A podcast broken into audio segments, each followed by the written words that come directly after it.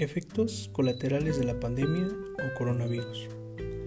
Después de aproximadamente 26 millones de personas infectadas y más de 880 mil muertos a nivel mundial, es momento de reflexionar sobre cuáles han sido las medidas y políticas más acertadas en el manejo de la pandemia.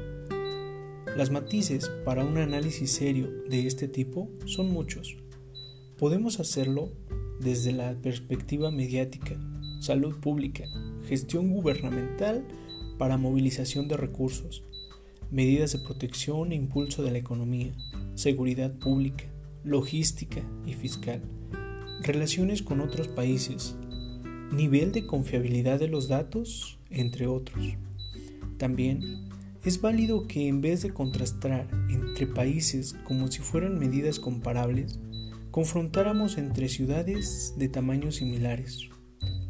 En este caso, también tendríamos que diferenciar entre ciudades en estados federales y ciudades en estados unitarios. Lo mismo se puede decir sobre la necesidad de comparar entre regímenes políticos similares. Me ha resultado un poco extraño las constantes comparaciones e indiferencias que hacen algunos expertos y los medios de comunicación, que, tratándose de un tema tan delicado, resultan facilistas o simplistas. La realidad es que aún faltan algunos años para poder analizar con objetividad todo esto. Muchos han criticado al presidente López Obrador por no promover el uso de cubrebocas y cuarentenas estrictas desde inicios de la pandemia en marzo de 2020. Estas mismas personas son las que luego aceptan que los mexicanos, por factores culturales, aunque haya mil rótulos de no tirar basura en la calle, sabiendo que el hacerlo nos afecta a todos, de igual manera lo hacen. Ahora, ¿habría hecho la diferencia que las autoridades pusieran o exigieran el uso de cubrebocas pese a nuestra cultura mexicana? Otro ejemplo es el caso de Estados Unidos. Se critica lo mismo, que el presidente Trump no incentivó al país a usar cubrebocas en la fase inicial de la pandemia. Sin embargo, esto amerita una atención más especial en Estados Unidos hay 50 gobernadores que a nivel local tienen igual o más influencia que el presidente, cosa que en México, en algunos estados, los gobernadores fueron muy enfáticos en la necesidad de implementar medidas precautorias y el uso de cubrebocas. Esto podría ser parte de la razón por la que en varios países asiáticos ha sido más fácil implementar estas medidas de seguridad. Por ejemplo, en estos países, el cubrebocas es una muestra de respeto hacia los demás, y estas ideologías han estado arraigadas en sus culturas desde hace muchos años, teniendo una cultura de obediencia y confianza hacia la autoridad, cosa que no es el caso de México. Creo que tenemos un largo camino que recorrer y mejorar como mexicanos. Por otro lado, estamos saturados y cansados de escuchar noticias sobre el paso del COVID. El número de personas infectadas, los que han fallecido y lo que aún nos falta porque esta pandemia aún no tiene fin.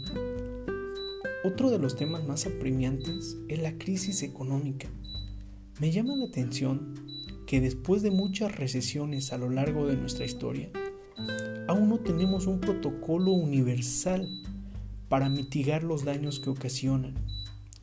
En esta oportunidad, me gustaría abordar un aspecto específico de esta recesión, que tendrá un impacto importante sobre la población en la base de la pirámide, principalmente en los países en vías de desarrollo. Me refiero a la tan llamada crisis económica en la que ya nos encontramos y se encuentran la amplia mayoría de las organizaciones sin fines de lucro. que realizan una importante labor social y una reducción de pobreza. Muchas de estas organizaciones reciben su financiamiento por donaciones, legados, fideicomisos y apoyos gubernamentales, entre otros. Durante la crisis actual, en el Reino Unido y Canadá, por ejemplo, han disminuido hasta en un 80% sus ingresos, implicando a su vez el despido de decenas de miles de personas. Recordemos que estas organizaciones son el sustento de escuelas, albergues para niños y mujeres víctimas de violencia, centros para atención a adicciones, para rehabilitación social, para hospitales, clínicas, centros culturales y entre otros apoyos a jóvenes. Según un artículo de la revista Bond, en el Reino Unido, el brote de coronavirus está devastando las finanzas de las organizaciones sin fines de lucro, amenazando muchas de sus fuentes de ingresos, habituales en un momento en que la demanda de sus servicios se está disparando. Además de la caída de ingresos de estas organizaciones que hacen una inmensa labor social llenando el vacío del Estado, sobre todo en países con grandes índices de pobreza. Debemos sumar la caída de las remesas. El Banco Mundial prevé que las remesas mundiales disminuyan en un 20% en 2020. Con base en sus cálculos, esta sería la mayor caída en la historia reciente. En la misma línea, Bancomer calcula para México que las remesas pueden tener una disminución hasta de un 20 a 21% entre 2020 y 2021 y podría tardar hasta 10 años para poder recuperarse. La combinación de estos dos factores genera más pobreza, inestabilidad social, desigualdad y probablemente mayor inseguridad de la que ya vivimos en nuestro país. En el caso de México, podría haber un tercer factor debido a la contracción económica en Estados Unidos. Esto puede provocar un éxodo importante de migrantes no documentados al no encontrar oportunidades ni de trabajo en Estados Unidos. Durante 2008, según un reportaje del New York Times, regresaron a México alrededor de 450 mil mexicanos al país. Es de esperar que en esta ocasión el número sea tal vez mucho mayor. A esto debemos agregarle el reciente anuncio del presidente Trump relacionado con la cancelación de visas para migrantes y mayores controles fronterizos. Antes de esta pandemia ya vivíamos en un frágil equilibrio social y económico. Pero yo me pregunto, ¿cómo afectarán estos cambios y qué consecuencias tendrá la convivencia social? ¿Provocará más protestas, marchas o estados de inseguridad todavía más insostenibles? Las medidas económicas que toma el gobierno ante la actual pandemia deben considerar estos escenarios y buscar alternativas para mitigar el impacto en la población con una mirada al medio y largo plazo. Por otro lado, otro efecto colateral que también tenemos es la educación en México. En la primera mesa virtual del Foro Nacional de Trabajo Social 2020, el docente afirmó que con el confinanciamiento ha aumentado el riesgo de vulnerar la integridad de los menores. La violencia física y psicológica se ha incrementado en esta etapa, supuestamente para disciplinarlos, pero la evidencia no debe consistir en solo portarse bien con el adulto. Los niños tienen que ser escuchados para tomar decisiones conjuntas, en México, los niños representan un 30.1% de la población total y sobrellevan en silencio discriminación e invisibilización, ya que son vistos como objetos de cuidados y no como sujetos con derechos, mucho menos tratados con una equivalencia humana por su edad. Dejo en claro que hay una diversidad amplia de niñez en el país, niñas y niños que no piensan en educación virtual porque viven en habitaciones de 40 metros cuadrados o no tienen acceso a la luz, al agua, mucho menos acceso a una computadora o a una red de Wi-Fi. Algunos otros viven con una sobrecarga de tareas en sus casas. No pueden ser asistidos porque sus padres son analfabetos digitales.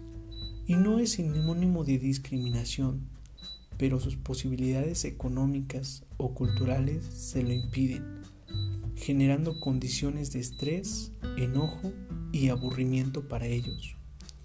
Finalmente, el especialista de la SENS alertó sobre el monstruoso abandono escolar que alcanzaría a 800.000 adolescentes en toda la República Nacional que no continuarían con el nivel medio superior.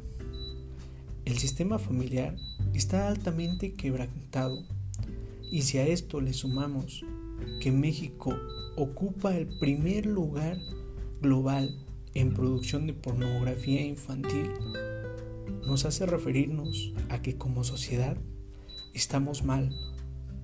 Es lamentable que nuestro país sea el sitio donde más se violenta sexualmente a los menores. Según el reporte más reciente de la Organización para la Cooperación y el Desarrollo Económico, actualmente se tienen registrados en toda la nación 5.4 millones de casos de violencia sexual infantil lo que hace preguntarnos, como sociedad, como mexicanos, ¿realmente estamos preparados?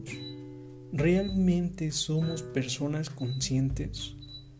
Tal vez la pandemia ha sido algo que nos debe de llevar a enfocarnos en todas esas cosas que nos hacen falta, en cambiar nuestra cultura, en mejorar como mexicanos, en tener mayor iniciativa de hacer las cosas y de ayudar al prójimo. Pensemos realmente si la pandemia es nuestro mayor problema en México o solamente es una cortina de humo que nosotros mismos como mexicanos generamos para tapar todas las demás situaciones en las que estamos más como sociedad. Y si pensamos en un cambio y pensamos en mejorar una sociedad, mejoremos nosotros mismos, en nuestra casa, en nuestra familia y desde nuestros hogares.